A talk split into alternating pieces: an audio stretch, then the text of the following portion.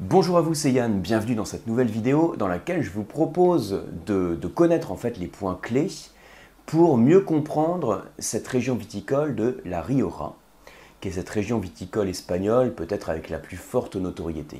Donc mon but c'est de vous présenter de manière très concise hein, sur un format court de vidéo, comme celui que vous êtes en train de regarder.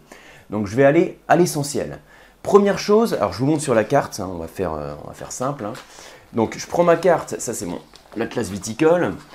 Je vais mettre ici en même temps. Voilà, donc ça c'est l'Espagne viticole avec les différentes zones de production.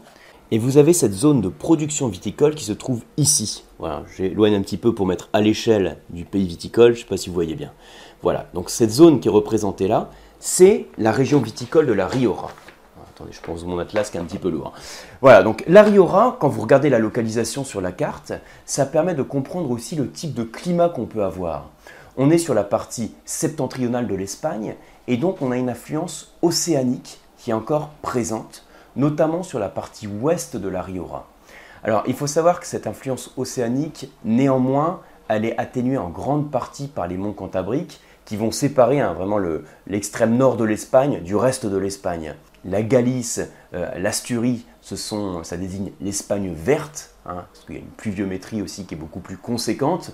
Et de l'autre côté des monts Cantabriques, donc là où on trouve aussi la Rioja, vous avez un climat qui est plus sec. Néanmoins, l'influence océanique est encore présente, surtout sur la partie ouest de la Rioja, alors que la partie est est plus continentale. Et je devrais dire, pour être précis, qu'elle est plus continentale, mais que vous avez aussi cette influence méditerranéenne qui est plus marquée. Ce qui fait que au sein de la Rioja, entre la partie ouest et la partie est, vous allez avoir des différences en termes de maturité des cépages et en termes de style des vins produits. Je vais revenir dessus juste après. Donc ça c'est le premier point, un climat océanique à influence méditerranéenne. Maintenant on va zoomer un petit peu sur la zone de la Rioja. Alors je vais vous montrer ici sur la carte. Et retenez qu'au sein de la Rioja, on peut distinguer trois zones. Alors, donc l'atlas, vous voyez, il est juste sur la coupure. Hein, donc la zone que vous voyez ici, qui est entourée en orange ça, c'est la zone de la Rioja Alta. Ici, vous avez Rioja Alabesa et Rioja Baja. Ok, donc Rioja Alta, Alabesa, Baja. Logroño, donc la ville clé, hein, c'est un petit peu la zone de séparation entre les trois Rioja. Pour faire simple, dans le cadre d'une petite vidéo comme ça, je vais insister donc sur les caractéristiques de chaque zone de manière très rapide. La Rioja Alta, c'est vraiment la majeure partie de la Rioja sur laquelle vous avez un vignoble qui se situe entre 500 et 800 mètres d'altitude. Et vous avez cette influence océanique, cette fraîcheur qui se fait ressentir. Elle se fait ressentir aussi sur le profil des vins produits qui vont généralement avoir une certaine finesse, alors que quand vous allez vers l'est, sur la zone de la Rioja Barra, vous avez aussi un climat qui est plus clément, une influence méditerranéenne qui est plus marquée et des vins qui vont être généralement un petit peu plus alcooleux et également avec une acidité plus faible. Cette différence climatique, elle va se retrouver aussi sur le choix des cépages. De manière générale, hein, quand on vous dit Rioja, il faut penser à Tempranillo. Donc le cépage Tempranillo, qui est le grand cépage rouge espagnol qu'on va retrouver sur ce vignoble, qu'on retrouverait aussi hein, sur la région de la Ribera del Duero par exemple. Mais voilà, en fonction de la localisation, il y a des influences climatiques différentes, et donc le choix des cépages ne va pas forcément être le même. Sur la partie ouest, Rioja Alta, Rioja Alabesa, vous aurez une grande majorité de Tempranillo, alors que sur la partie est, si vous avez suivi un sur la Rioja Barra, en plus du Tempranillo, vous allez avoir des cépages un peu plus tardifs.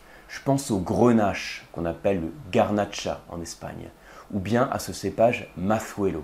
Alors, on a parlé de la localisation, du climat, des différentes zones au sein du vignoble de la Rioja. Je vous ai parlé des cépages.